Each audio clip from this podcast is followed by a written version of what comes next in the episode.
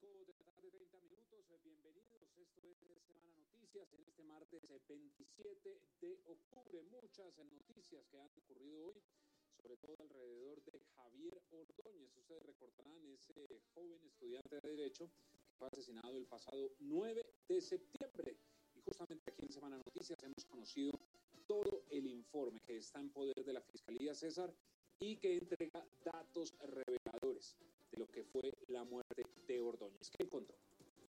Pues eh, Diego, miren, ese expediente que tiene en su poder de Semana Noticias está, por ejemplo, el acta de inspección técnica a cadáver, los investigadores del CTI que llegaron a la clínica donde fue trasladado Javier Ordóñez y donde fue confirmada su muerte. También se encontró en este mm, dictamen, ya el dictamen de necropsia de medicina legal, que Javier Ordóñez recibió un impacto de arma de fuego. Lo que no se sabe es si es de los uniformados o de quién sería ese impacto de arma de fuego, pero en la necropsia queda claro que hay un impacto, un orificio de en su pierna derecha. De una vez podemos pasar a ver las imágenes que tenemos de ese expediente y donde se confirma ese impacto de arma de fuego en una de las piernas de Javier Ordóñez y allí básicamente confirman eso y eh, el, delegado de medicina legal eh, decreta que efectivamente hay una herida y que se va a investigar y que hay unos informes balísticos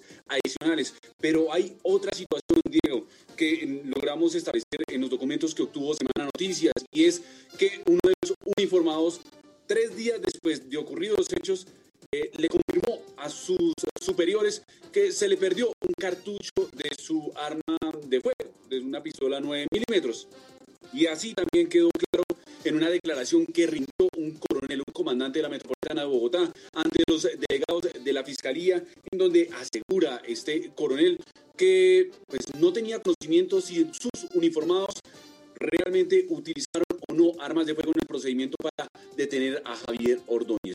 Pero aclara, eso sí, dice él, sin embargo, como aparece en este documento, sin embargo, considera oportuno informarle a la Fiscalía que uno de estos uniformados informó a través de un, un oficio que se le perdió un cartucho aparentemente en el mes de abril de, de, este mismo año, antes de salir a vacaciones. Es decir, como tratando de dar explicación a lo que ocurrió, a un cartucho extraviado, a un, un, un disparo que es básicamente un misterio, pues la policía también trata de dar algún tipo de explicación.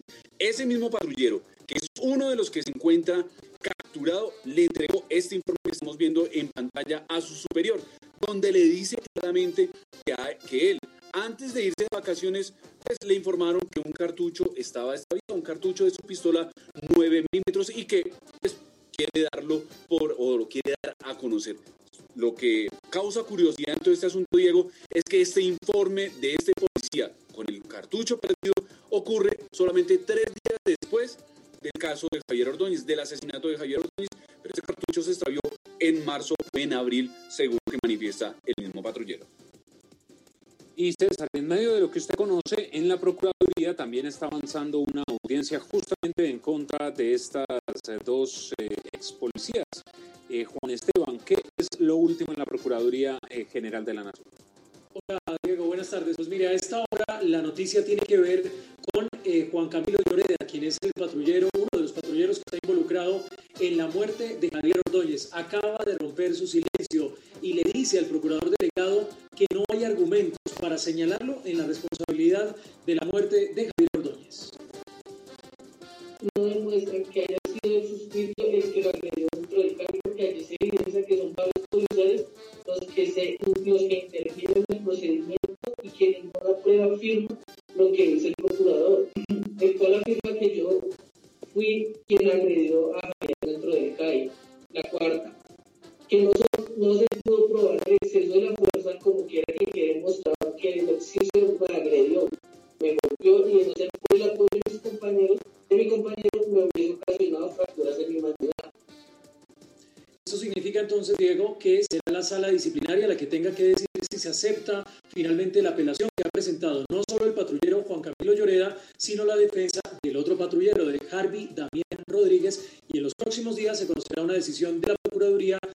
En segunda instancia. Y hablando de la policía, Juan Esteban, en la costa caribe se está hablando de un nuevo abuso policial. Camilo, ¿qué fue lo que pasó? Diego, pues eh, miremos el video. Esto ocurrió, confirman eh, la propia policía en Soledad Atlántico. Ya están revisando la situación, pero mire, allí podemos ver cómo un policía arroja una moto al piso, que la gente ahí ya eh, comienza a señalar que se trata de un posible caso de abuso policial. También el uniformado, cómo apunta su arma de fuego en contra de la comunidad. Lo que nos dicen las instituciones que al parecer ellos se llegaron a atender en esta zona, pero se comienza como a salir de las manos específicamente por uno de los uniformados que empieza a tener eh, algunos roces con las personas allí presentes. Mire, empiezan a hacer el reclamo, le empiezan a decir que tomen las placas de esta camioneta de la policía, pues porque el uniformado precisamente llegó de una manera agresiva, golpeó esta motocicleta al piso, le estaban diciendo que respondiera que por qué la tenía que lanzar así hacia el piso de esa manera y mire, ahí tiene su primer enfrentamiento con uno de los ciudadanos con este ciudadano posteriormente este va a ser eh, subido a la camioneta, lo vamos a observar ahí en el video más adelante, porque allí, mire, se empieza a acumular las personas, se empiezan a acumular los policías, aunque hay que decir que siempre hubo uno, este eh, policía, el que llegó agresivo, es el que somete al ciudadano, allí se ve también que se empiezan a calentar los ánimos entre los uniformados y la policía que está allí atendiendo la situación. Lo que supuestamente dicen las autoridades era un caso de una riña, llegan bastantes eh, policías y son algunos de los ciudadanos los que están allí eh, haciendo la grabación del video. Ahí podemos escuchar un poco de fondo eh, el momento de tensión que se vive y más adelante vamos a observar cómo al parecer uno de los policías también molesto porque están filmando el procedimiento, lo que parece ser agarra el celular el ciudadano se lo tira y se lo rompe, se lo va a lanzar contra el piso. Mira, ahí podemos ver, se lo lanza contra el piso porque al parecer al policía le gustó, le molestó que lo estuvieran grabando ahí el procedimiento y habría, le habría arrebatado el celular al ciudadano. Una situación que ocurre en Soledad Atlántico, otro caso de posible abuso policial que se presenta por parte de las autoridades. Diego nos informan que ya están revisando la situación, qué fue lo que pasó allí y qué pasa con este uniformado que llegó golpeando la motocicleta, la tiró al piso, desenfunda su arma de fuego, la apunta en contra de la gente de una manera que no es convencional, tipo película, como si fuera una película de policía, y pues allí se genera ese momento de tensión, un nuevo caso de supuesto abuso policial en Soledad Atlántico. 5.38 y cambiamos eh, de información, Javier, porque la, el gobierno mejor pretende que los vándalos saquen de su bolsillo y paguen los daños que causan. ¿Cómo es la historia? Y eso es a través, eh, Diego, de un proyecto de ley que ha sido radicado hoy en el Congreso de la República. Se trata del proyecto de ley integral de transparencia, prevención y lucha contra la corrupción. Pues bien, hay un artículo en donde se establece que estos vándalos que ocasionen daños al bien público, como veíamos en septiembre cuando muchos vándalos atacaron diferentes calles en Bogotá, pues paguen de su bolsillo estos daños. Ha hablado y ha dado detalles de este artículo el vicecontralor general Julián Mauricio Rodríguez. Veamos. Y, y no menos importante aspecto se incluye eh, un artículo en donde aquellos, aquellos particulares que dañen bienes inmuebles o, o muebles de naturaleza pública tengan la calidad de responsables fiscales. Pensemos en aquellas personas o individuos que dañaron los CAI de la ciudad capital hace, hace unos pocos días. No, encontrábamos la razón por qué régimen de responsabilidad fiscal estas personas no debían ser responsables fiscales y se incluye una cláusula en este sentido. Ahí está, Diego, algo que va a generar de todas maneras un debate en el país, que estos vándalos saquen de su bolsillo para pagar los daños en este, los bienes, sobre todo públicos, como vimos en el caso de los diferentes CAI en Bogotá y en diferentes ciudades del país. Y en el Senado se ha intentado avanzar en esta iniciativa, Javier, pero ya se ha hundido en dos ocasiones. Entre tanto, César, usted tiene una confesión de un sicario. del, sicario Diego que participó en el caso o en la masacre de Samaniego en el departamento de Nariño. Recordarán todas las personas que están conectadas con nosotros, donde fueron asesinados ocho jóvenes estudiantes universitarios, algunos de, ellos. Pues una de las personas que participó en este crimen eh, se acercó a la fiscalía y dijo que va a contar, que quiere contar lo que pasó a cambio de seguridad, porque él también estaría en la lista de las personas que eh, asesinarían en los próximos días. Y entregó un testimonio al fiscal del caso y ese fiscal lo leyó en las audiencias de legalización e imputación de cargos en contra de las personas que fueron capturadas durante el fin de semana. En ese testimonio revelador, dice esta persona, con, identificada con el alias de Cúcuta, cómo fue que llegaron a la casa y empezaron a asesinar a las personas. Escuchemos. Cuando llegamos a una curvita antes de llegar a unas casas apagamos las En ese punto nos metimos detrás de la casa en donde estaban festejando. Y en ese momento es cuando entramos a la casa. Kevin inmediatamente le dispara a Patiño con un fusil. Yo miro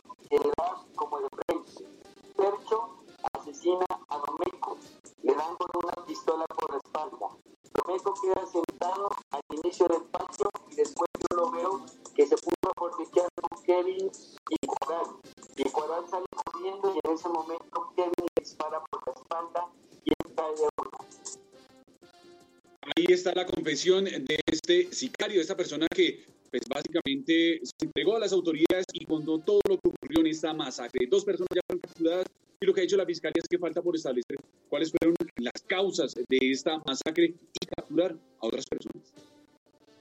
Y ahí hablemos ahora de, de, de amenazas de muerte en contra de integrantes de FECODE.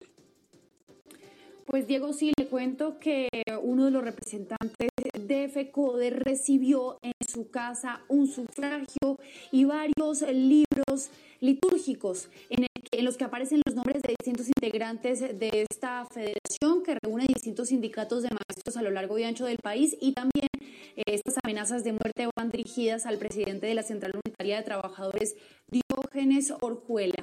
Esto es lo que dijo Nelson Alarcón, precisamente el presidente de FECODE rechazamos y exigimos realmente al gobierno nacional proteger inmediatamente a nuestros dirigentes sindicales, a todo el comité ejecutivo. No nos vamos a dejar callar, seguiremos defendiendo, como siempre, la educación pública, los derechos de la clase más vulnerable y exigiendo verdaderas condiciones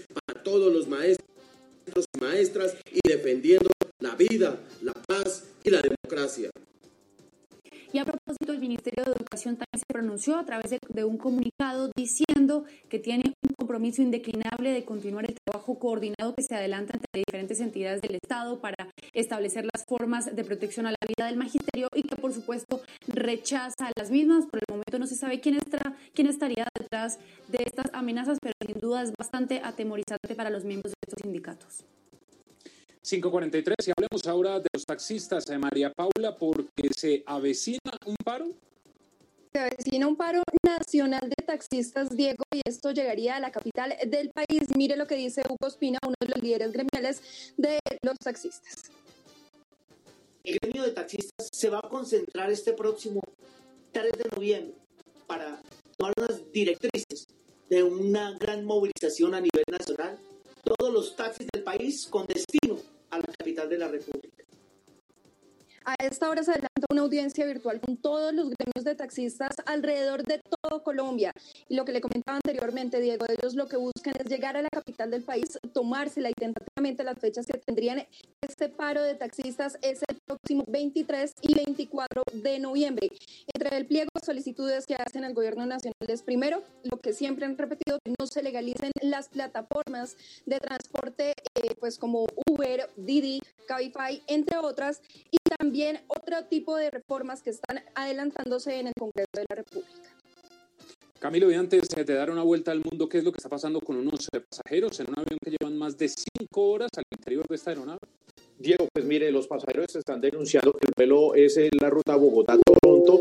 Ahí podemos, vamos a ver las imágenes eh, donde dicen que llevan más de cinco horas allí en ese avión, pues los dejan salir, no les dicen nada, que los tienen allí sin darles mayores explicaciones, pero lo que ya nos confirman también desde la aerolínea es que efectivamente hay un retraso de cinco horas debido a un cambio en el sistema de navegación de la aeronave. Y dice la aerolínea, aerolínea que es la prioridad, la parte técnica del avión que esté en óptimas condiciones para brindar el máximo de la seguridad. Y además señala que este cambio es en el sistema de navegación e implica pedir autorizaciones a cinco aeropuertos a lo largo de la ruta y las autorizaciones demoran el despegue. Dimos la opción a nuestros pasajeros de salir de la aeronave, pero nadie quiso hacerlo. Pues allí están eh, los eh, pasajeros, eh, Diego, cinco horas más completan estos pasajeros dentro de esa aeronave. Air Canada es la aerolínea que responde a las quejas de ellos porque dicen, pues ya, completan más de cinco horas, no le daban ninguna explicación, pero en Semana Noticias nos pusimos en la tarea a buscar qué era lo que estaba pasando en el aeropuerto El Dorado y fue lo que se espera de que en las próximas horas se solucione esta situación. 5.45 y ahora sí, hora de dar una vuelta al mundo con Dora Glotman y empecemos a hablar, Dora, de un eh, juicio por abuso sexual. ¿Qué fue lo que pasó? Sí, fue un juicio al eh, estaba siguiendo mucha gente. La pista Diego acaba de culminar en Nueva York y es un juicio a Kit Rainieri, que era considerado hasta hace poco un gurú, un hombre que ayudaba a famosos en Hollywood, a modelos, actrices, a lidiar con sus vidas y a tener una vida mejor. Se sentenció a 120 años de cárcel por abusar sexualmente de muchas de esas personas que supuestamente estaría ayudando y lo que llamó la atención de este juicio son detalles como que tatuaba con sus iniciales los cuerpos de las víctimas, lograba tener a muchas mujeres como esclavas sexuales, algunas menores de edad, encerradas por años en una habitación y llama la atención ese detalle que las tatuaba para que fuesen eh, como su propiedad. 120 años de cárcel para ese hombre. También hay información relacionada con las elecciones en Estados Unidos que se celebran justamente en una semana. El presidente Donald Trump va perdiendo, de acuerdo con algunos medios de comunicación como The Economist, sus posibilidades de ganar son apenas de un 5%. Sin embargo, hoy el mandatario que estuvo haciendo campaña en diferentes estados insistió en que eso de las encuestas no son más que noticias falsas a las cuales él no le está prestando atención. Y llamó mucho la atención que la oficina a cargo de asuntos científicos de la Casa Blanca dio por terminada la pandemia de coronavirus en ese país justo cuando llegan a los 9 millones de contagios. Y también una noticia que llega hoy desde Madrid, de España, habló Leopoldo López por primera vez desde que llegó a España este fin de semana, ya es un hombre libre y dice que está listo para volver a Venezuela, según él, a liberarla de Nicolás Maduro. 547, gracias, Dora. Entre tanto, María Paula, un joven que intentó asesinar a su familia fue capturado. Sí, Diego, esto ocurrió en Medellín, específicamente en el barrio La Pradera. Él intentó matar a su mamá, a su papá, a su hermana con un arma blanca. Se dice que él estaría bajo los efectos de alucinógenos y que días antes también había tenido un altercado con su hermana. Él fue trasladado a la cárcel de Itagüí y será procesado por este delito de intento de homicidio contra sus familiares.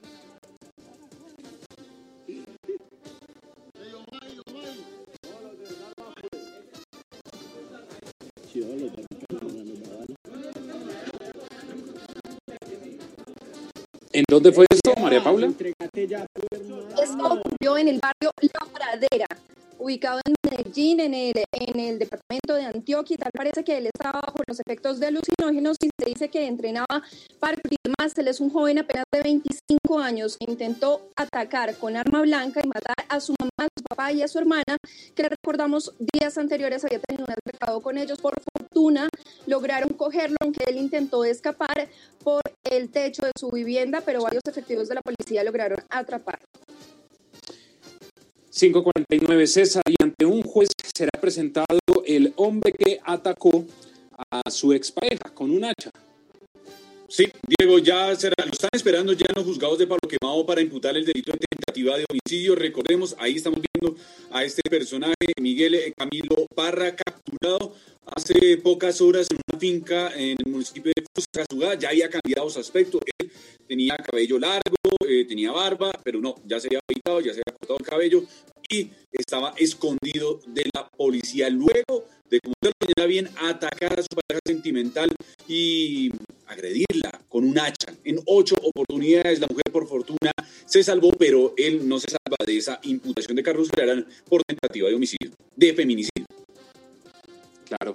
549, hablemos ahora de noticias eh, de Bogotá, Mónica, porque hay una nueva modalidad, están denunciando una nueva modalidad de robo en la capital del país. Nueva modalidad, Diego, que va dirigida a los conductores. Esta modalidad lo que busca es hacer que los conductores se bajen del vehículo colocándoles una placa falsa. Escuchemos un poco lo que narra esta persona que por poco es víctima de los delincuentes. A otro tipo. A otro tipo. Tiene un número diferente atrás de placa. Entonces se baja a mirar, lo encañonan, le roban el carro o los atacan, vea.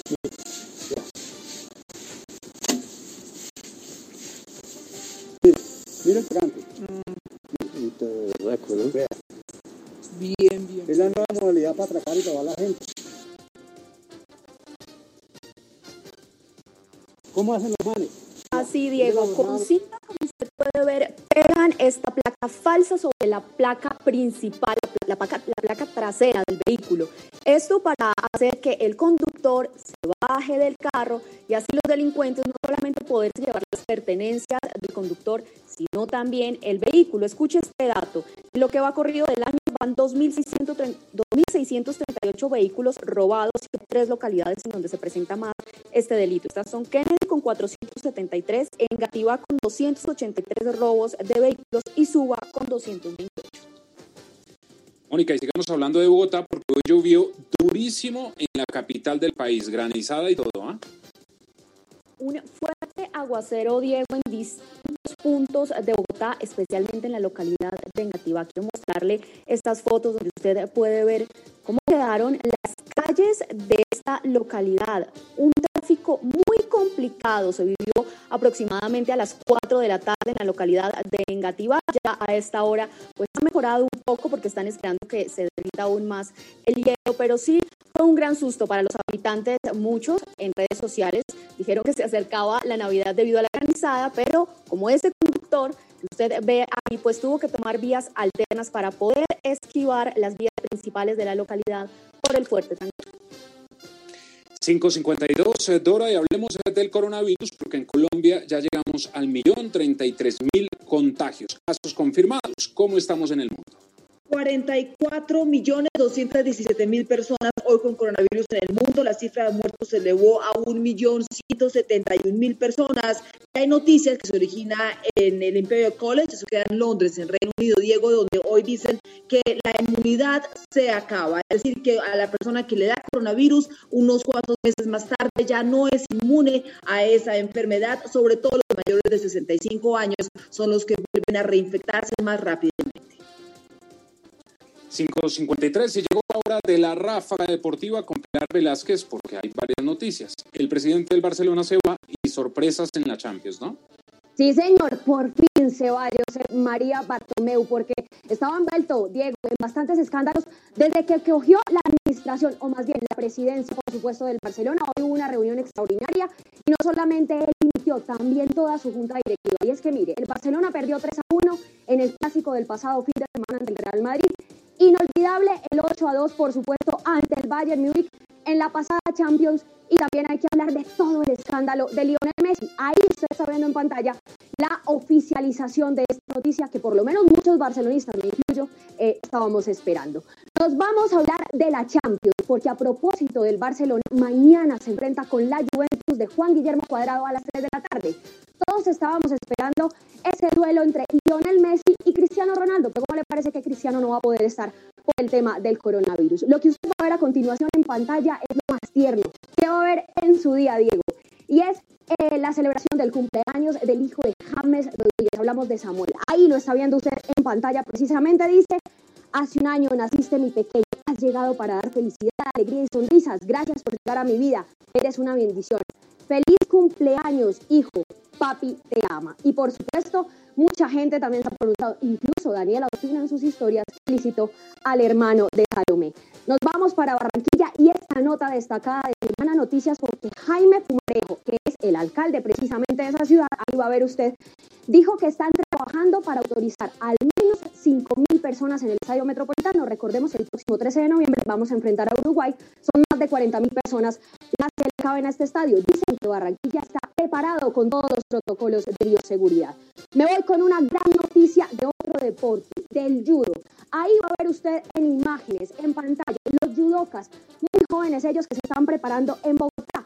La idea de este judo, que está avalado por el Ministerio del Deporte, es que más de 350 deportistas de todas las zonas del país, incluyendo incluso las que no tienen este deporte, como por ejemplo Baupés, Bichada, Putumayo, Caquetá, pues puedan inscribirse. 10 y 14 años es la edad que están, por supuesto, aptas para estas inscripciones. www.padjudo.com. Ahí se pueden inscribir todos los niños que quieran hacer parte de esta gran iniciativa del Ministerio del Deporte.